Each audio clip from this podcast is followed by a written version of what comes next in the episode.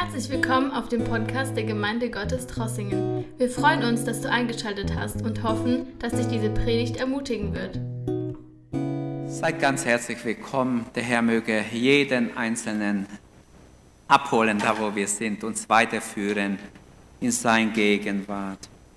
Der Herr liebt uns, der Herr hat etwas Gutes vor mit jedem von uns. Glauben wir das? Er hat ein Ziel.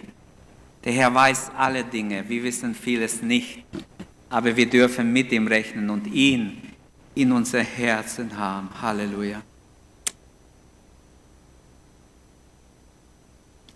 Ich möchte, ich habe heute Morgen im ersten Gottesdienst ein Thema angefangen, ich möchte über Sterben und Tod im Lichte der Bibel. Zuerst habe ich es genannt, habe ich es anders genannt, Sterben löscht nicht aus, aber ich habe gedacht, das ist ein bisschen zu extrem als Themenreihe.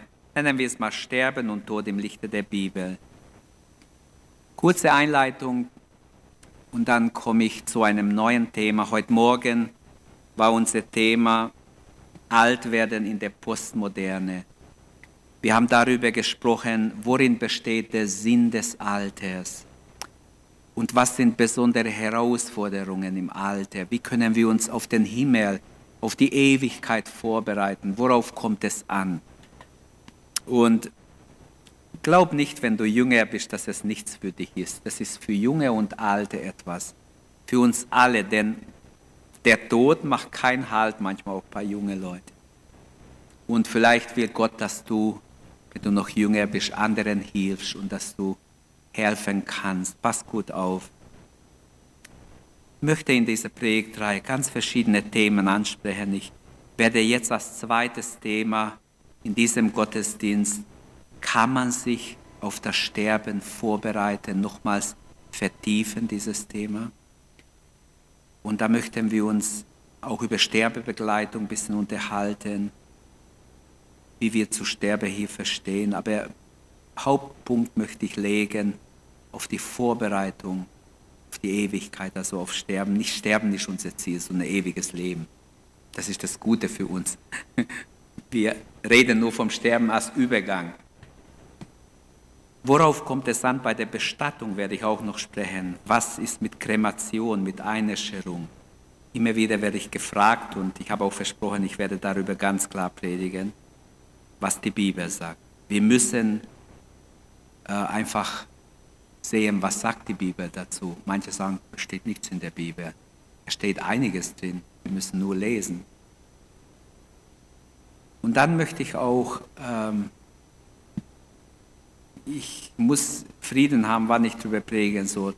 Der Tod löscht nicht aus. Was passiert beim Sterben, beim Übergehen in die Ewigkeit, darüber werde ich auch noch sprechen. Das Grab, Hades und Tod, Paradies, Dimensionen des Todes. Darüber müssen wir ein bisschen mehr erfahren. Manchmal haben wir nur so eine Erwähnung, eine indirekte Aussage in der Bibel, manchmal auch Hinweise, wo wir nicht verstehen. Auch nachtodliche Realitäten ansprechen. Natürlich die Auferstehung und ähm, das jüngste Gericht, die Realität der Hölle und so weiter. Heute möchte ich ähm, als Eingang ein Vers lesen, das ich schon gelesen habe und noch ein paar andere dazu, aus Philippe 1, Verse 21 bis 24. In Philippe 1, und unser Thema ist, Thema Nummer zwei in dieser Reihe, kann man sich auf, Sterben auf das Sterben vorbereiten? Christus ist mein Leben und Sterben ist mein Gewinn, heißt es im Vers 21. Und dann erklärt Paulus, was er meint. Andererseits kann ich, solange ich noch hier auf Erden lebe, eine Arbeit tun, die Früchte trägt. Daher weiß ich nicht, was ich vorziehen soll. Ich bin hin und her gerissen. Am liebsten würde ich das irdische Leben hinter mir lassen und bei Christus sein. Das wäre beim Weiten das Beste. Doch ihr braucht nicht, ihr braucht mich noch und deshalb, davon bin ich überzeugt, ist es wichtiger, dass ich weiterhin hier auf der Erde bleibe. Das war die Einstellung des großen Apostels Paulus. Zur Einleitung, damit wir eine Grundlage haben. Ihr wart ja nicht da, manche waren da, manche waren nicht da heute Morgen. Lass mir eine kurze Einleitung, ähnlich wie ich es gemacht habe, für dieses The diese Themenreihe machen. Zuerst mal zu dem Text im Philipperbrief. Wo wurde es geschrieben? Paulus hat es geschrieben aus dem Gefängnis. Hätte er das in einem sehr luxuriösen Zustand geschrieben, würden wir uns nicht wundern. Aber denkt euch, denkt äh, nach darüber oder überlegt euch, er hat es nicht geschrieben unter wunderbare Umstände, sondern aus dem Gefängnis hat er diesen Brief geschrieben. Er sagt, ich bin in Ketten, bin Gefangene Christi. Um Jesu Willen bin ich gefangen. Paulus schreibt unter großer Entbehrung, es ging ihm viel schlechter, wie es uns heute geht. Sterben und Tod sind keine Themen, die uns äh, von vornherein begeistern, sind keine moderne Themen, keine Themen, die Prediger gerne predigen, denn die Leute sind ja gar nicht interessiert. Ganz wenig Menschen sind interessiert an diesem Thema, das weiß ich. Viele Menschen beschäftigen sich viel mehr mit, mit anderen äh, Themen, die viel attraktiver sind. Aber es ist einfach so, dass jeder von uns, und oft sind es Studenten in einem gewissen Alter, man sagt so ab 24, 25, denkt der Mensch mehr nach, warum bin ich überhaupt da?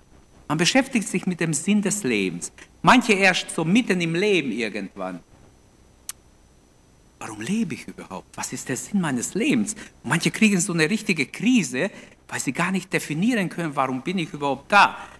Und ich sage diese Dinge bewusst, um vorzubauen, es gibt eine Grundlage in der Bibel verankert und das ist wirklich so von Gott gewollt, denn der Gedanke der Ewigkeit ist in uns. Gott hat den Gedanken der Ewigkeit im Menschen gelegt. Er wird automatisch äh, nachdenken müssen. Und viele lenken sich ja mit allen möglichen Dingen ab. Aber die Frage nach dem eigenen Tod ist unausweichlich. Erst recht, wenn man krank wird, schwach wird, alt wird, dann bei den meisten kündigt sich doch der Tod an. Und doch fällt es vielen Menschen schwer, sich wirklich mit dem Tod richtig auseinanderzusetzen.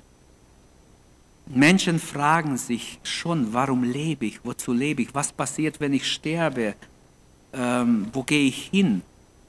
Und die Gottlosen hoffen auf ewige Auslöschung, 1,80 unter die Erde, vorbei alles. Und doch habe ich schon heute Morgen gesagt, spätestens wenn ein lieber Mensch von, auch von Ungläubigen stirbt, ein Angehöriger, den sie lieb hatten, wünschen sie, dass er doch in den Himmel kommt. Habe ich schon mehrmals mitbekommen. Möge doch Gott ihn gnädig annehmen. Haben Leute gesagt, die nichts von Kirche und Gott groß halten. Aber doch wünschen sie ihm irgendwie, dass er ja nicht an einen schlechten Ort kommt, wenn es das gibt. Weil sie ja nicht sicher sind.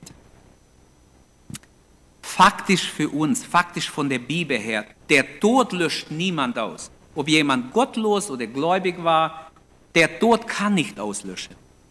Beim Tod stirbt unser Leib, der Seele und die Geist, also eigentlich der wahre Mensch wird nicht sterben. Dieser Leib ist ja vergänglich ist nur für eine Zeit gegeben. Der Mensch geht hinüber in die Ewigkeit. Deshalb spricht ja die Bibel von Hades, vom Totenreich, von Hölle, vom Paradies und so weiter. Das werden wir noch alles anschauen. Was geschieht, wenn wir sterben? Auch darüber. Ich habe da ein ganz interessantes Buch gelesen von einem Methodistenpastor, der früh in Rente ging. Er hat ein Buch geschrieben über seine Begleitung von sterbenden Menschen. Und es sind Beispiele drin, da schnallt ihr ab. Also wunderbare, interessante Beispiele. Wie er Menschen begleitet hat, wie er genau sehen konnte, manche waren überhaupt nicht bereit für die Ewigkeit, zappeln, wehren sich und wollen unbedingt verhindern, dass sie sterben. Andere wieder gehen dem Herrn entgegen, wunderbar, können kaum erwarten, dass Gott sie holt. Ähm, Vielleicht kann ich ein paar Beispiele aus diesem Buch auch äh, mit reinfügen nachher in diese Predigtreihe. Spätestens beim schmerzlichen Verlust eines äh, Angehörigen denken die Menschen nach. Und manchmal ist es so, dass jemand erst in der Familie stirbt, bis man richtig mit Himmel und Tod und so die Menschen sich beschäftigen. Ist leider so, weil man dieses Thema immer wegdrängt. Der Zeitgeist betet ja die Jugend, die Schönheit, Fitnesskult an. Das habe ich in der Einleitung schon gesagt. Lass mich das noch sagen. Es ist leider gegen uns, dagegen, dass du dich überhaupt mit dem Tod, mit Vergänglichkeit, mit, mit dein kurzes Leben befasst sondern möchte dir etwas vorgaukeln, was sehr ähm, unrealistisch ist. Überhaupt das Älterwerden oder Altwerden, Älterwerden in der Postmoderne wird als ein Tragik erfahren, denn jede Falte, jede graues Haar erinnert mich an meine Vergänglichkeit, dass ich älter werde. Das Alter wird so dargestellt, wie wenn die alten Menschen weniger wert wären. Aber wie schön ist es, dass bei Gott ist es nicht so. Schon Cicero hat gesagt, nicht das Alter ist das Problem, sondern unsere Einstellung dazu. Wie ist deine Einstellung? Haben wir eine biblische oder eine humanistische, menschliche Einstellung, die gottlos ist zum Altwerden? Altwerden, darüber habe ich heute Morgen gesprochen, ist eigentlich ein Segen. Wir müssen es von der Bibel sehen. In, in der Bibel ist Atmen ein Segen, denn manche sind nicht alt geworden, die sind vorher gestorben. Und viele andere Gedanken habe ich da erwähnt.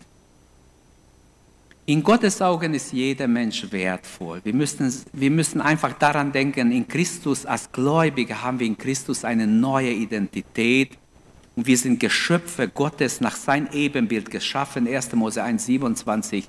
Er hat uns in sein Ebenbild geschaffen jeder Mensch hat also Würde und Wert in Gottes Augen, auch wenn er 90 oder 95 wäre oder noch älter, das spielt überhaupt keine Rolle. Der Apostel Paulus fragt die Korinther, wisst ihr nicht, dass ihr nicht euch gehört? Egal in welcher Alter ihr seid. Ihr gehört nicht euch, ihr seid Gottes, ihr seid teuer erkauft. Für uns hat Gott sein Bestes, seinen einzigen Sohn gegeben, preis dem Herrn.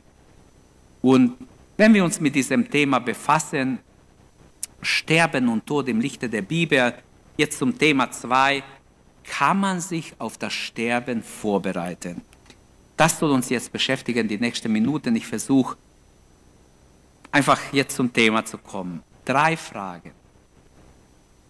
Wie bereite ich mich für den Tod vor? Ist Sterbebegleitung nötig? Was ist mit Sterbebegleitung? Wie können wir Menschen helfen, die im Sterben sind? Manche arbeiten in dem Bereich. Ich hoffe, dass Sie es nachher anhören, wenn Sie nicht da sind. Die haben auch gefragt um Hilfe. Wie stehen Christus zu, Christen zu Sterbehilfe? Ähm, kann man sich auf das Sterben vorbereiten? Menschlich würde ich antworten, unbedingt. Äh, dazu gehört, rein menschlich gesprochen, jetzt ohne der Bibel, Dazu gehört, dass wer rechtzeitig sein Testament macht, steht aber auch in der Bibel, bestelle dein Haus, du wirst bald sterben. Jesaja 38, 39 bei Hiskia hat der Prophet gesagt, bestelle dein Haus, bring dein Haus in Ordnung, stelle dich darauf ein, du wirst bald sterben. Dem König wurde diese Botschaft gegeben. Hiskia ist zu Tode erschrocken, ist aber ins Gebet gegangen, hat vor Gott geweint, gebetet, gefleht, dass Gott ihm vergibt. Und Gott hat ihm noch 15 Jahre gegeben. Aber was wir daraus nehmen können, man muss sich auf das Sterben einstellen. Und man muss einfach bestimmte Dinge machen. Die Menschen würden sagen, du musst eine Patientenverfügung vorbereiten, äh, äußere Dinge in Ordnung halten, alles schauen, dass äh, nicht nachher Streit entsteht. Ich war auch schon, muss ich sagen, in Familien, wo vielleicht nur die Mutter oder Vater gläubig war, die Kinder nicht. Da gab es riesen Streit, der ist kaum gestorben, der Tote war noch gar nicht richtig tot. Und die haben schon gezufft und gestritten und so, um was wem gehört. Wahrscheinlich haben sie schon vorher gestritten, aber da haben sie gleich losgelegt und das ist echt schrecklich. Eine stinkende Atmosphäre, muss ich echt sagen. Aber nicht um diese Dinge geht es mir. Wie bereite ich mich für den Tod vor? Das sollen die Menschen lösen. Ich komme von der Bibel. Das Erste ist, lebe in der Gegenwart Gottes, alle Zeit. Da musst du nicht Angst haben vor dem Tod, Lebe in der Gegenwart Gottes. Wenn die Ewigkeit durch Leid und Krankheit uns näher kommt und manchmal wird jemand plötzlich krank und merkt, hey, es kann mein Ende bedeuten, es ist eine Krankheit, die ist gefährlich, dann müssen wir oder wird der Mensch automatisch, und das ist ja auch Gottes Wille, dass man, äh, man wird wie in eine Quarantäne geschickt oder in eine, auf ein Bett gelegt und man muss nachdenken. Da hat man viel Zeit und man kann sich vorbereiten. Ähm, man weiß, es kann sein, dass ich bald in der Ewigkeit bin. Was liegt also näher, als sich täglich auf den Himmel auszurichten? Gerhard Terstegen hat in einem Lied 1769 dieses Anliegen verfasst. Ich lese eine Strophe. Ein Tag, der sagt dem anderen, mein Leben sei ein Wandern zu großen Ewigkeit. O Ewigkeit, so schöne, mein Herz an dich gewöhne, mein Heim ist nicht in dieser Zeit. Und er bringt genau das zum Ausdruck, und zwar die Einstellung auf die Ewigkeit. Sich von Herzen dem Gott seines Lebens anzuvertrauen, ist besonders dann wichtig, wenn man, wenn der Tod sich anmeldet oder wenn, äh, wenn eine Krankheit sich anmeldet. Es entsteht manchmal Zweifel, Angst, manche, manche haben sogar Schuldgefühle, Sorgen für Hinterbliebene können einem Riesenprobleme machen. Gerade dann brauchen wir Zufluchtsorte, Gnade. Dann brauchen wir diese Beziehung zu Gott, eine gute Beziehung zu Gott, wo wir unser Herz ausschütten können. Dann brauchen wir den Glauben als feste Anke unserer Seele, Hebräer 6, 19 und 20. Dann brauchen wir diese, diesen lebendigen Glauben für das Schöne und Wertvolle zuerst, aber auch für das Schwierige. Danken. Die Bibel sagt, danket Gott alle Zeit für alles. Klar kann ich für das Gute, das Schöne viel leichter danken, aber kann ich auch für das Schwere, für eine Krankheit danken, die vielleicht mein Leben beendet bald? Kann ich anfangen, trotzdem Gott zu danken? Dankt Gott dem Vater alle Zeit für alles im Namen unseres Herrn Jesus Christus. Und wenn wir achtsam leben, spüren wir auch, wie der Geist Gottes unser Innerstes zum Singen, zum Spielen bringt. Unsere Seele, das hat ein weiser Mensch mal gesagt, unsere Seele ist wie ein Instrument. Die Frage ist nur, wer sitzt am Klavier?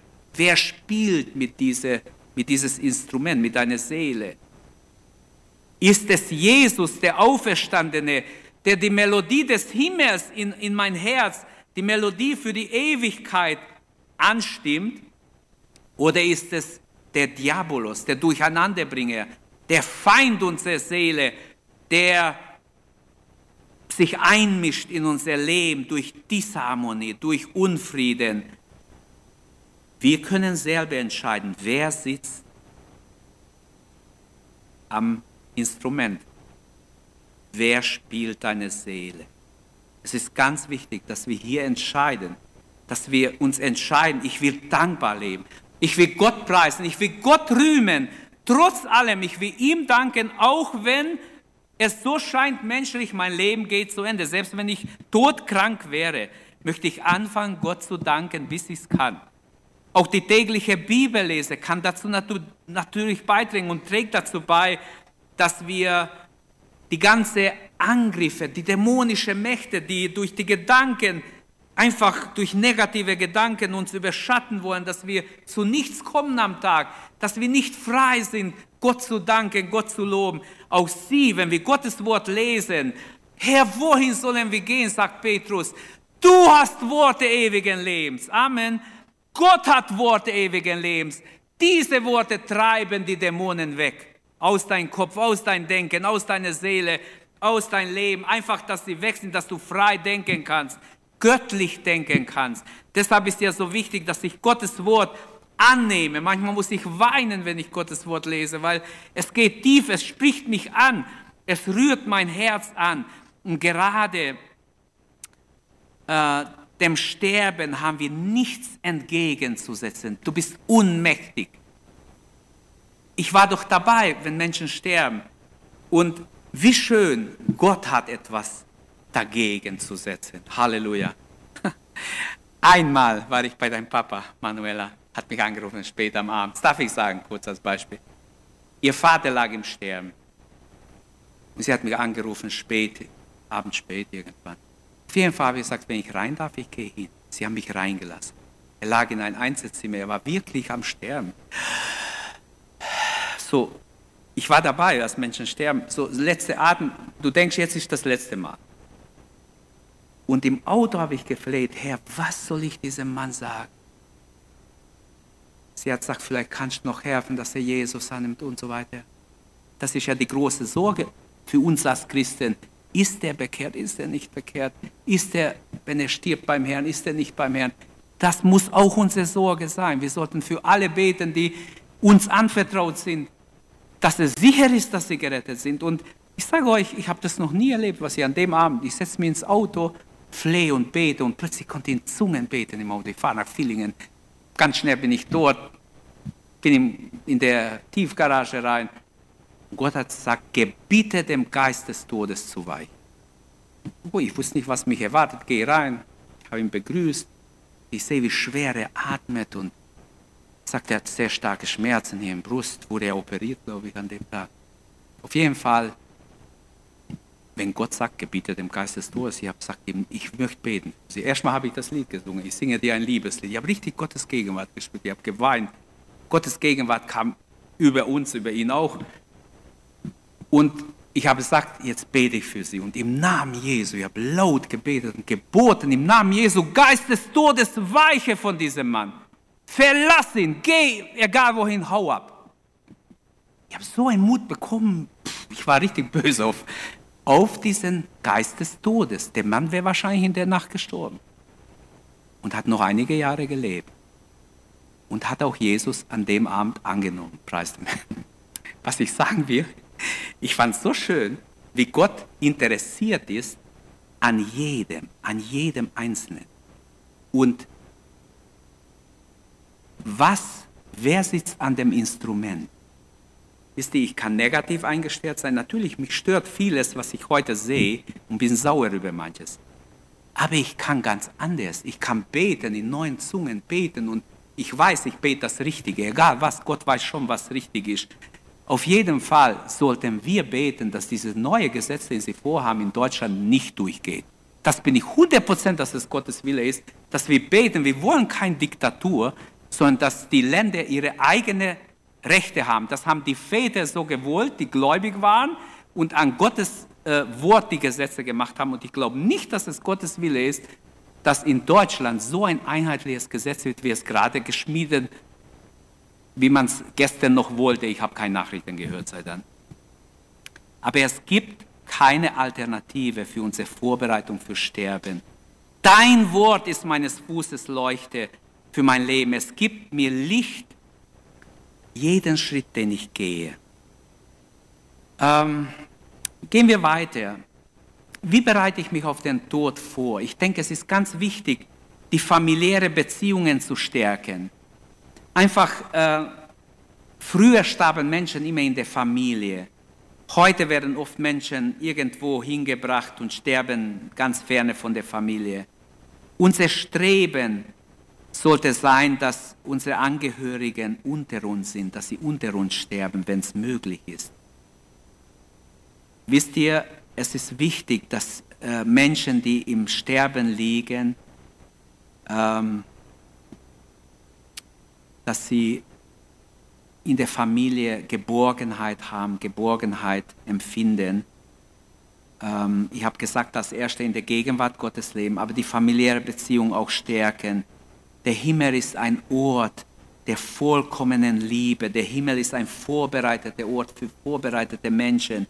Und es ist ganz wichtig, dass wir, ähm, wenn jemand im Sterben liegt, dass wir um diese Menschen sind, dass man die Hände hält, dass man Geborgenheit gibt, dass man dabei ist. Aus der Seelsorge wissen wir oder weiß ich, wie schmerzhaft ist es, wenn, wenn Menschen unversöhnt sind in der Familie, wenn Streitigkeit ist, wenn nicht Vergebung da ist, wenn Menschen sterben und sich wegdrehen von einem Familienangehörigen. Das ist traurig, du kannst nichts mehr machen. Aber sie zeigen damit Ablehnung. Sie sind verbittert in ihre Herzen. Wie traurig, wenn ich sowas sehe, schrecklich. Manchmal scheint es, ähm, wie wenn Frieden nicht möglich wäre. Und das wäre auch ein weiterer Gedanke hier. Wie bereite ich mir auf den Tod vor? Ähm, sein Leben bereinigen. Alles muss in Ordnung sein. Im Frieden sein mit jedem Menschen. Es ist wichtig, in dein Leben immer aufgeräumt zu leben. Die Bibel sagt nicht umsonst, dass die Sonne nicht untergeht über dein Zorn, über unsere Streitigkeit. Es ist aber auch wichtig, dass Ehrgeiz, Geldgier oder Neid, Stolz, auch bestimmte Haltungen von Hass, Zorn, Ablehnung oder bestimmte Süchte aus unserem Leben verbannt werden. Man kann nicht so in die Ewigkeit gehen mit allen möglichen Lasten und Sorgen. Es ist schrecklich. Ähm, solche Dinge können ein Beziehungsinfarkt auslösen. Wenn der Tag X kommt, sind viele Dinge nicht in Ordnung. Man kann nicht vor Gott stehen, man kann nicht bereit sein. Verbittert kann man nicht vor Gott kommen. Es ist wichtig, dass wir vergeben. Und ich möchte euch sagen, als, als Mut, Gott gibt die Kraft zur Vergebung.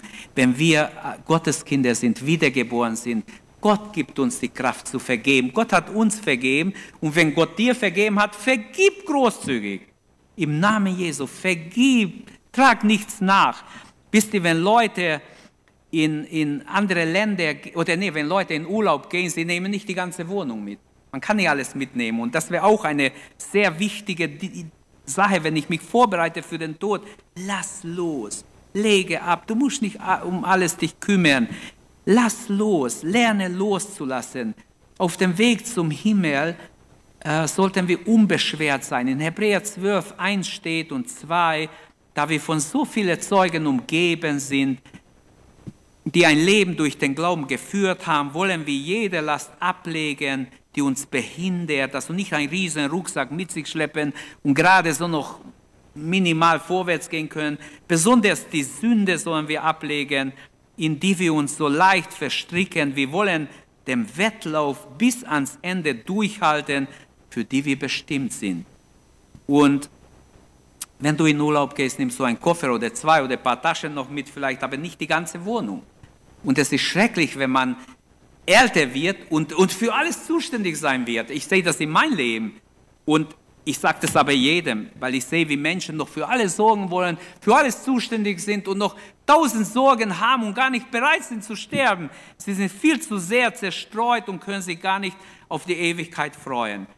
Der Heilige Geist sagt heute Morgen, lass los, was du nicht mit dir schleppen musst. Lass los. Amen. Das ist ganz wichtig. Umso mehr Zeug du mitschleppst, die unnötig sind, umso schlechter. Es ist ganz gesund, wenn wir Zeit haben, mal in einen Friedhof zu gehen, guck mal an, was auf die Steine steht. Ich habe das heute Morgen schon erzählt. Ich habe das gerne gemacht, schon als Kind bin ich im Friedhof Sonntagnachmittag rumgelaufen, habe mir angeguckt, was alles draufsteht. Leider sind jetzt nicht so gute Sprüche wie früher gab es schönere Sprüche, wirklich. Einmal habe ich ein, ein, ein Grabstein gesehen, da stand drauf, wohl dem, dessen Sünde vergeben sind. Das ist wie ein ganzes Evangelium. Der Mensch hat was erlebt, der das draufschreiben ließ. Aber 100 Prozent. Ich weiß, dass mein Papa starb. Bevor er starb, der hat immer gesagt, Kinder, stellt euch, stellt euch darauf ein, der Herr kommt. Ihr müsst bereit sein. Der Herr kommt. Für ihn kam der Herr ziemlich schnell. Und dann haben wir als Kinder, saßen wir da, was schreiben wir auf sein Grab? Wir haben gesagt, das Beste passt zu ihm. Jesus kommt wieder. Ich bin sicher, dass dieser kleine Spruch hat hunderte Menschen angesprochen. Im Friedhof, aber 100 Prozent. Damals haben wir das nicht bedacht. Wir haben gedacht, was passt zu meinem Papa? Jesus kommt wieder. Und das wenigstens der Nebenmann, der neben meinem Papa lag, hat sich sein Leben genommen. Und ich habe mit seiner Frau nachher sprechen können, beten können die hat ihr Herz ausgeschüttet. Die war total am Ende. Und ich sage euch, manchmal ist ganz gesund zu sehen, was haben Leute draufgeschrieben. Das Leben ist viel vergänglicher, als wir es denken. Lass los. lass los. Vielleicht musst du Dinge loslassen, die du noch festhältst. Es ist gut, jetzt schon freiwillig loszulassen, um ewigkeitsfähig zu werden. Bist du ewigkeitsfähig? Oder musst du noch viele Dinge machen, bis du frei bist für die Ewigkeit? Also ich möchte ewigkeitsfähig sein. Wirklich. Paulus schreibt in Philipper 3, 18 bis 21, denn ich habe euch schon oft gesagt und wiederhole es erneut unter Tränen. Was wirst du sagen, Paulus, dass du Tränen dabei hast? Muss doch was ganz Wichtiges sein. Und schaut mal, was jetzt kommt. Dass viele Menschen durch ihr Verhalten zeigen, dass sie in Wirklichkeit Feinde des Kreuzes sind. Die waren ja in der Gemeinde. Er spricht nicht für Ungläubige hier. Sie enden im Verderben. Ihr Gott ist ihr Bauch. Sie sind stolz auf Dinge, für die sie sich schämen müssten und denken an nichts anderes als an das Leben hier auf Erden. Aber unsere Heimat ist im Himmel, wo Jesus Christus der Herr lebt. Und wir warten sehnsüchtig auf ihn, auf die Rückkehr unseres Erlösers. Er wird unseren schwachen, sterblichen Körper verwandeln, sodass er seinem herrlichen Körper entspricht. Dies wirkt er durch dieselbe Kraft, mit der er sich überall alles unterwirft. Halleluja.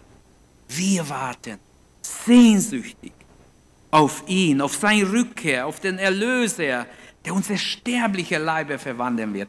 Halleluja. Also diese Einstellung wünsche ich uns, so bereitest du dich am besten, so bist du bereit für den Himmel.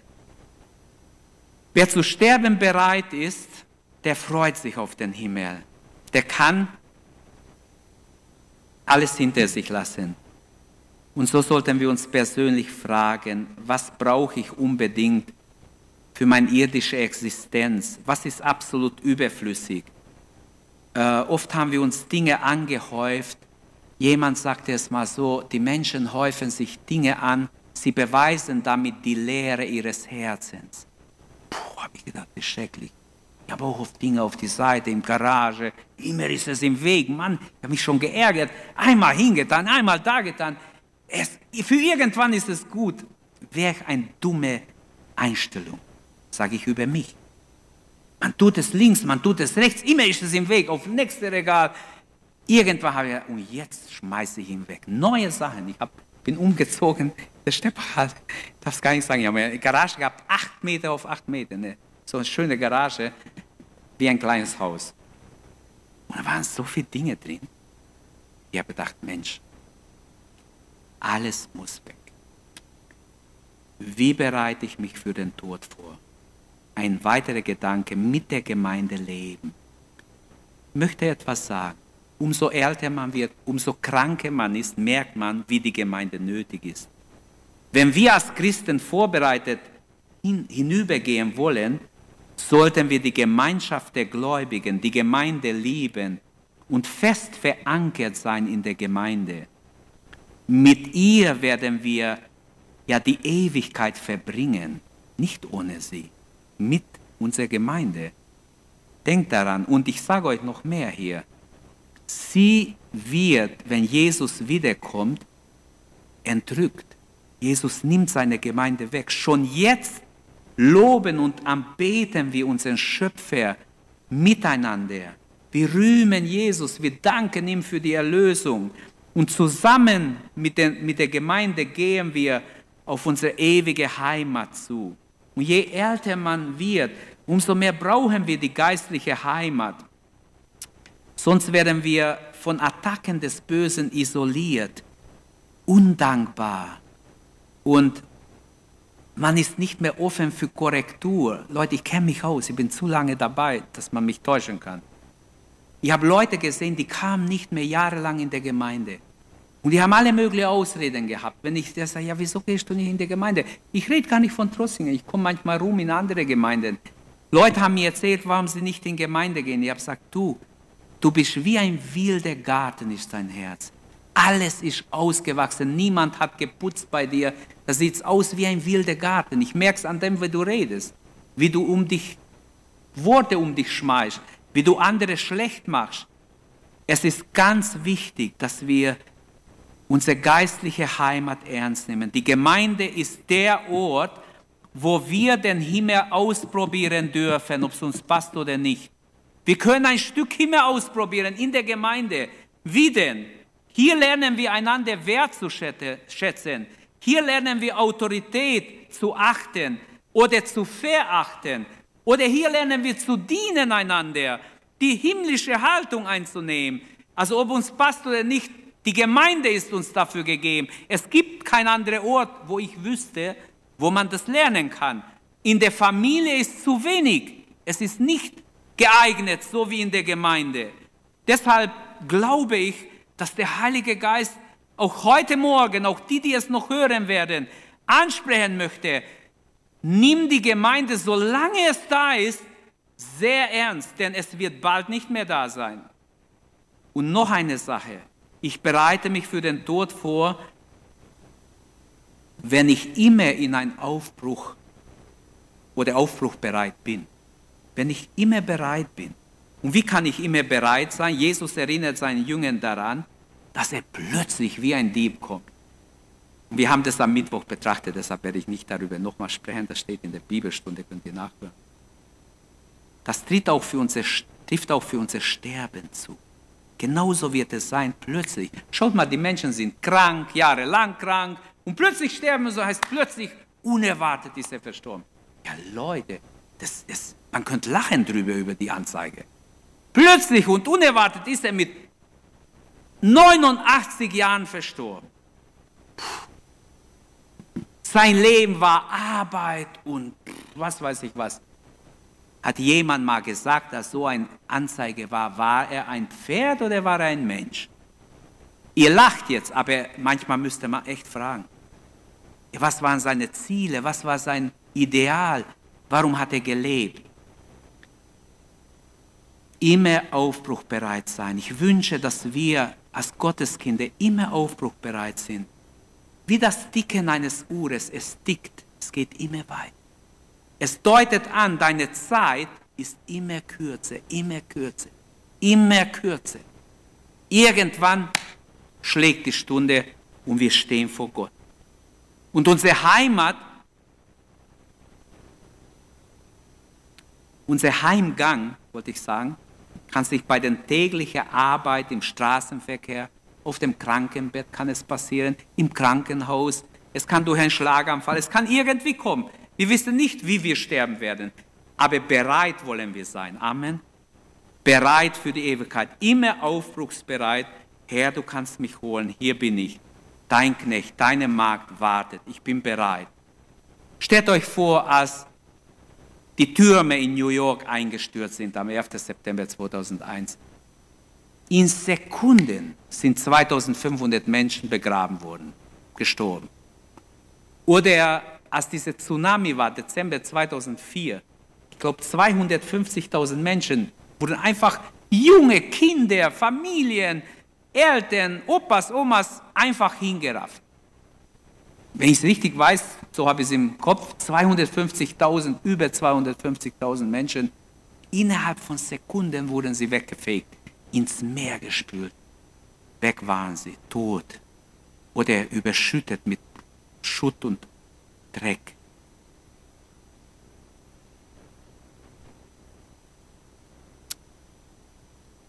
Viele, viele solche Momente gab es schon in der Menschheit. Wären wir bereit, wenn uns sowas geschieht, wo wir es gar nicht erwarten, plötzlich ruft uns der Herr und wir müssen vor ihm stehen. Können wir heute Gott begegnen, wenn er heute ruft? Sind wir bereit? Ja, Herr, hier bin ich. Gott sagt, halte inne, werde mal ganz ruhig, halt nicht deinen Atem an, atme weiter, aber denk mal ganz scharf nach. Bin ich bereit, wenn Gott mich heute ruft? Wie schnell ist hier alles vorbei? Unsere tägliche Hingabe an Jesus, dem Auferstandenen, ist so wichtig, dass wir täglich uns mit ihm befassen, bereit sind, ihn erwarten und nicht verkrampft und ängstlich dastehen müssen und sagen, hoffentlich kommt der Herr nicht. Bevor ich mich bekehrt habe, habe ich immer gedacht, hoffentlich kommt Jesus nicht. Ich habe richtig Angst gehabt, wenn ich daran gedacht habe. Oder wenn es erwähnt wurde in der Gemeinde, habe gedacht, oh, hoffentlich nicht. Ich habe richtig Angst gehabt. Es ist die Wahrheit. Ja, mehrmals, hoffentlich nicht. Und du kannst dich vorbereiten, indem du allzeit bereit bist. Die zweite Sache möchte ich nur kurz erwähnen, ist Sterbebegleitung notwendig. Vielleicht ein paar Sachen dazu. Viel Zeit haben wir nicht. Ähm, es gibt Sterbesituationen, in denen Begleitung nicht mehr möglich ist, weil Leute plötzlich sterben. Du kannst nicht mal mit ihnen reden, sie oder sie begleitend sterben durch Unfall, Tod, Herzinfarkt oder sonst wie. Oder jetzt in Corona-Zeiten, viele sind elendig alleine gestorben, wie schade, und haben nach ihren Kindern gerufen und wurden nicht zugelassen. Sehr, sehr traurig, menschenunwürdige Zustände, die man mitbekommen hat. Schrecklich. Was ist unter Sterbebegleitung und der Sterbehilfe zu verstehen? Mit Sterbehilfe kann, kann Hilfe im Sterben, das heißt Sterbebeistand oder Sterbebegleitung gemeint sein. Ich denke, es ist biblisch, wenn wir Menschen helfen, sie begleiten beim Sterben. Durch Seelsorge in der Familie, wie ich gesagt habe, ist es ganz wichtig, dass man ihnen beisteht, wenn möglich, dass die Leute zu Hause sterben, sie geistlich ermutigen. Ich weiß von Geschwistern, die im Herrn waren, die den Herrn liebten, die zum Beispiel jemand, die war über 80, ich stand an ihr Bett und sie war total schwach. Sie war so halbe bei sich, halbe nicht. Und äh, ich wusste nie, ist sie jetzt da, ist sie nicht da, wieder war sie da, dann war sie wieder nicht da. Die Menschen sind schwach, sie sind am Sterben und jedes Mal, wo ich gemerkt habe, jetzt ist sie da, konnte ich ihr was sagen und sie hat es auch wirklich angenommen. Ich habe gemerkt, wie der Feind sie angreift. Da hat sie wieder gezweifelt, ob Gott überhaupt mich noch liebt, ob er überhaupt mir alles vergeben hat. Klar hat dir der Herr vergeben. Hier steht, Schwester, so wie unsere Sünde bekennen, du hast deine Sünde bekannt, sind sie vergeben im Namen Jesu. Ah, danke, danke, danke, Herr, hat sie gedankt. Versteht ihr? Sie hat es verstanden. Dann wurde sie ermutigt. Plötzlich hat sie Glauben bekommen. Und so im Sterben, ich sage nicht, die gehen verloren, wenn sie zweifeln. Was ich sagen will, diese Leute durchleben eine schlimme Zeit. Manche, die so einfach langsam zu Ende gehen mit irdisches Leben. Es ist so wichtig, geistliche Ermutigung zu geben, ihnen Gottes Wort. Und da ist wichtig, nicht nur menschlich, oh, du schaffst es, oh, keine Sorge, brauchst keine Angst haben. Das ist zu wenig. Es ist viel wichtiger, ein Wort Gottes hinzugeben. Und da gibt es zum Beispiel Psalm 23, Psalm 51, Psalm 103, Jesaja 53, Johannes 14 oder Römer 8 oder so viele Stellen, die wunderbar sind, um Tote zu ermutigen. Wer das haben will, kann ich gerne geben. Passende Bibelstellen helfen sehr stark, wenn der Feind angreift, wenn Menschen ganz schwach sind und so halb da sind, manchmal auch ein bisschen weg sind, seelsorgerlich beistehen. Ich habe Leute gehabt, die, ich bin zu jemandem gekommen auf dem Sterbebett und ich habe gesagt, haben Sie Ihr Leben mit Gott in Ordnung gebracht? Gibt es Sünde in Ihr Leben? Ich wusste, dass er nicht Aber die Kinder waren gerettet. Gibt es Sünde in Ihr Leben? Es ist jetzt ganz ernst. Schauen Sie, Sie werden vor Gott stehen. Und sie können vor Gott nicht bestehen. Wenn, wenn es Sünde gibt, haben sie etwas zu bekennen. Jetzt können wir noch reden. Ich bin hier allein. Sie können mir vertrauen. Wir werden beten. Gott ist bereit zu vergeben. Jesus liebt sie. Er ist für sie gestorben. Glaubt ihr mir, der Mann war total offen. Der hat seine Sünde bekannt. Der hat Jesus in sein Leben eingeladen. Er war plötzlich total offen. Wie, wie ein Mensch, der hier am Altar ist und sich bekehren will. So offen war er plötzlich. Ist das nicht Gnade? Dass Gott nicht sagt, dein Leben lang nur ohne mich gelebt, hau ab, ich will dich nicht sehen. Nein, Gott ist interessiert. Als der Scheher am Kreuz stirbt, Jesus hat nicht gesagt, jetzt du bist ein Verbrecher, du gehst wohin hingehörst, sondern er hat gesagt, noch heute wirst du mit mir im Paradies sein. Wie wunderbar, Gott ist interessiert. Jeder Mensch, der gerettet wird, dafür wird Jesu Opfer dort gerühmt im Himmel. Es ist Freude im Himmel, weil einer gerettet wird. Deshalb glaube ich, dass wir sehr viel helfen können, aber ich muss schnell weiter, muss zum Schluss kommen, irgendwie zum Schluss kommen. Miteinander beten fand ich sehr wichtig. wenn Menschen sterben, wenn Menschen im Sterben liegen und wissen, jemand hat mich mal angerufen, du kannst du mich besuchen, ich spüre, ich sterbe. Ich sage, was? Ja, komm bitte schnell. Ich spüre, ich sterbe. Drei Tage später war sie tot. Aber wir haben die Beerdigung besprochen, sie hat mir einen Text gegeben, hat mir Lebenslauf, alles aufgeschrieben. Sie hat alles, sie hat gespürt, ihr Leben geht zu Ende. Sie saß mit mir im Wohnzimmer. Wir haben geredet wie normal. Dachte, das kann doch nicht sein. Aber es ist tatsächlich so, das weiß ich jetzt durch verschiedene Leute, dass manche spüren ein paar Tage vorher, dass es zu Ende geht. Und es ist Gnade, wenn man nicht bewusstlos im Bett liegt, sondern noch reden kann. Auf jeden Fall miteinander beten ist etwas ganz Wichtiges. Das Heil zu sprechen, manche zweifeln. Ich weiß von Leuten, die Pastor waren und trotzdem im Sterben hatte Zweifel bekommen. Ich habe wahrscheinlich versagt, ich bin ein Versager, ich habe viel zu wenig im Reich Gottes geleistet und, und, und, und. Total am Ende, am Verzweifeln, kurz vor dem Sterben. Wie wichtig ist dann, Menschen auch um wirklich zu beten, den Teufel wegzujagen. Im Namen Jesus. Solche Leute sind angegriffen von der Hölle zu zweifeln. Es ist eine diabolische Attacke auf sie. Und das gehört im Namen Jesu. Und das kann jeder Gläubige. Da muss ich nicht kommen oder muss nicht ein spezieller Typ kommen. Das sollte jeder von uns können. Wenn ihr dabei sein könnt bei jemand, freut euch. Es ist immer positiv. Es ist ein guter Dienst, wenn ihr jemanden begleiten könnt wenn er stirbt. Aus dem Neuen Testament wissen wir, dass wir Heilsgewissheit haben können. Römer 8, da heißt es im Vers 16, der Geist Gottes gibt Zeugnis unserem Geist, dass wir Gottes Kinder sind. Und manchmal sind Menschen im Sterben, plötzlich haben sie diese Heilsgewissheit nicht. Und kurz vorher, man, man ist dann wie verzweifelt und man fragt sich, liebt mich Gott wirklich? Nimmt mich Gott an? Werde ich bestehen können? Dann ist so wichtig, dass man ihnen zuspricht. Oder manchmal einen Psalm liest. Manchmal wusste ich gar nicht, verstehen Sie es? Ich habe gesehen, an Ihren Nicken, Sie haben es doch verstanden. Ist das nicht gut? Ist doch wunderbar. Wie stehen wir zur Sterbehilfe? Damit werde ich schließen. Ich glaube, dass es wichtig ist hier, da kann man für die, die interessiert sind, da wurde ja auch befragt, da gibt es ja äh, Sterbe, also es geht, es gibt verschiedene Formen um passive Sterbehilfe, indirekte oder aktive Sterbehilfe.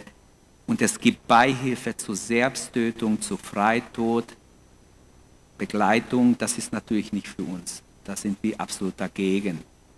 Aktive Sterbehilfe oder direkte aktive Sterbehilfe, Tötung auf Verlangen eines Menschen, ist von der Bibel nicht unterstützt. Das können wir nicht. Leider gibt es schon Länder in Europa, die das machen. Und Deutschland hat es noch nicht, aber sie sind dabei. Es wird ja diskutiert ständig, dass man es doch machen soll. Manche drängen drauf. Ich weiß es vom Bundestag, die diskutieren immer wieder drüber. Ähm, die ganze Technik, die die Medizin hat, kann Fluch und Segen sein. Manchmal verlängert man einfach ein Leben, jemand vegetiert vor sich hin. Es gibt Menschen, die sagen, ich will nicht, wenn ich bewusstlos bin, dass mein Leben jetzt noch Jahre gehalten wird, so wie manche fünf Jahre noch Apparat, durch Apparat am Leben gehalten wurden, sondern äh, wenn, Gott es, wenn Gott es zulässt, dann will ich natürlich sterben. Gibt es manchmal Leute, die das festschreiben vorher, an ihre Verwandte geben. Deshalb ist ja wichtig, dass man seine Wünsche in der Familie auch vorher bekannt macht. Ähm, aber ist klar, dass die Medizin weit vorangeschritten ist und doch sehen wir, wie die Bosheit auch hier äh, voranschreitet, auch in Europa. Es gibt schon Menschen, die äh, sich eine Giftspritze geben lassen oder eine Spritze, wo sie einschlafen und nie mehr aufwachen. Wichtig ist, dass wir sehen, wir unterstützen nicht Tod oder wir unterstützen in diese Richtung auf keinen Fall Leute zu töten. Wie bereite ich mich für den Tod vor? Ich fasse zusammen. Ich habe gesagt, in der Gegenwart Gottes leben. Ich habe gesagt, die Wichtigkeit der familiären Beziehung ist sehr, sehr wichtig. Sein Leben bereinigen, alles loszulassen, immer mehr loszulassen. Ich habe mir manchmal überlegt, Mensch, ich bin so ein Allround-Mensch, ich bin in so viele Dinge drin, in so viele Komitees, in so viele Dinge. Ist Wahnsinn. Ich muss schauen, ich denke nicht, dass ich bald sterbe, aber ich kann jederzeit sterben. Aber auf jeden Fall möchte ich nicht noch mehr haben. Ich kriege ständig noch mehr Angebote, alles Mögliche zum Am Schluss weißt du nicht, wo du bist. Du bist wie ein Verzettelter in, in laute kleine Teile. Es ist nicht Gottes Wille, bin ich überzeugt. Unser Leben muss gekennzeichnet sein, wenn wir älter werden, vom Loslassen. Loslassen. Nur das Wesentliche. Wie wunderbar, dann können wir uns freuen auf das Wesentliche. Ich möchte mich freuen auf den Himmel. Also ich glaube, der Himmel ist etwas Wunderbares. Ich habe nicht Worte, es zu befassen. Am liebsten würde ich jetzt ein Gedicht dichten über den Himmel. Ich habe schon ein paar Mal probiert, ich habe es nicht geschafft. Ich habe eine andere Gedicht von jemand genommen. Aber ich werde es noch vielleicht schaffen. Auf jeden Fall, immer aufbruchbereit seid, haben wir gesehen. Und äh, die Sterbebegleitung ist notwendig. Seelsorge, Hilfe anzubieten. Wenn Menschen krank sind, nicht umsonst steht in der Bibel, besucht die Kranken. Das ist eine gute Tat. Manchmal wissen wir gar nicht, dass jemand krank war. Ich erfahre es manchmal als, als Pastor sogar erst ein paar Tage später, was jemand, jetzt ist ja sowieso ganz, ganz schlimm, dass man nicht ins Krankenhaus kann, was ja auch eine hohe Dummheit ist, dass man die Menschen nicht reinlässt, wenn Menschen leiden und im Sterben sind. Also das ist unmenschlich und absolut gegen Gottes Wille absolut. Aber wer das erfunden hat, das sind, nein, das. Familiäre Begleitung auch hier, ganz wichtig, geistliche Ermutigung, seelsorgerlich beistehenden Menschen, miteinander beten. Habt ihr einen Psalm? Ich habe manchmal bin ich so ein Kranke gefahren, das mache ich oft, wenn ich im Auto bin, bete Herr, was soll ich dem lesen? Nicht immer den Psalm 91, den Psalm 23. Das geht nicht. Der Mann hat oder die Frau hat irgendein Anliegen, der bewegt etwas. Und Gott weiß, passt Psalm 30, Psalm 29 oder Psalm 40 oder irgendein Psalm passt in sein Leben. Und manchmal habe ich erlebt, wenn ich so gebetet habe und gefleht habe, Herr, gib mir ein Wort. Und ich habe mein Neues Testament dabei. Und im Auto habe ich aufgeschlagen und ein Psalm gehabt. Ich habe was reingetan, das ist der Psalm. Und ich habe es ihnen vorgelesen, habe richtig, die haben sich richtig bedankt. Von wo hast du gewusst, dass ich genau mit diesem Psalm mich beschäftigt habe? Finde ich wunderbar, danke. Und so nehmen wir jetzt an, als Abschluss mache ich das, wir machen ein kleines Experiment. Wir sind alle, jeder bei einem Sterbenden. Und wir wissen nicht, versteht er, was ich sage, versteht er nicht. Irgendwie murmelt er noch, aber er ist schon halber weg. Aber es kann sein, er versteht noch. Dann kann ich ein Lied singen. Oder ich kann auch ein Psalm singen. Und jetzt stehen wir alle auf und lesen einen Psalm. Okay, und dann beten wir. Ich würde euch raten, ihr sollt euch leiten lassen, welcher Psalm ihr liest. Ich habe in einem Psalm diesen Psalm gelesen meine Hilfe ganz langsam deutlich gelesen, dass er es noch mitbekommt. Meine Hilfe kommt vom Herrn, der Himmel und Erde gemacht hat. Er wird deinen Fuß nicht gleiten lassen. Und der dich behütet, schläft nicht. Siehe, der Hüter Israels schläft und schlummert nicht. Der Herr behüte dich. Der Herr ist dein Schatten über deine rechte Hand, dass dich des Tages die Sonne nicht steche und der Mond des Nachts. Der Herr behüte dich von allem Übel. Er behüte deine Seele. Der Herr behüte dein Ausgang und Eingang von nun an bis in Ewigkeit. Wisst ihr, wie schön es ist, wenn es sagt so? Oh, ist doch verstanden. Wie wunderbar. Es könnte auch steif bleiben, aber wenn es so macht, hat es doch verstanden. Obwohl die Augen zu sind. Ältere Menschen kennen die Psalmen besser wie die Jünger. Manche haben ja viele Psalmen auswendig gelernt und ich habe gemerkt, selbst im Altersheim, selbst bei nicht Freikirchlichen, dass die manche alte Lieder kennen. Große, oh, da blühen sie auf, wenn ich sage, ich singe ihnen ein Lied, ein altes Lied. Große Gott will um. Die blühen richtig auf, glaubt mir. Wir haben im jahrelang mit meiner Frau im Altersheim Gottesdienste gemacht. Und wir haben gesehen, wie Leute da sitzen. Manchmal weißt du, kriegen sie noch was mit. Nächstes, nächste Mal war schon wieder eine da auf dem Zettel, ist gestorben. Immer steht da ein Schild, wer gestorben ist letzte Woche. Und dann weißt du, oh, die ist auch gestorben, die war noch letzte Mal dabei. Du weißt nie, wer stirbt.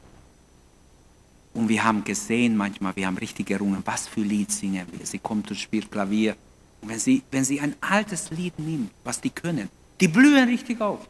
Plötzlich erwachen sie wie aus dem Schlaf und singen mit, summen mit und machen mit. Du siehst mit ganzem Herzen, sie freuen sich richtig.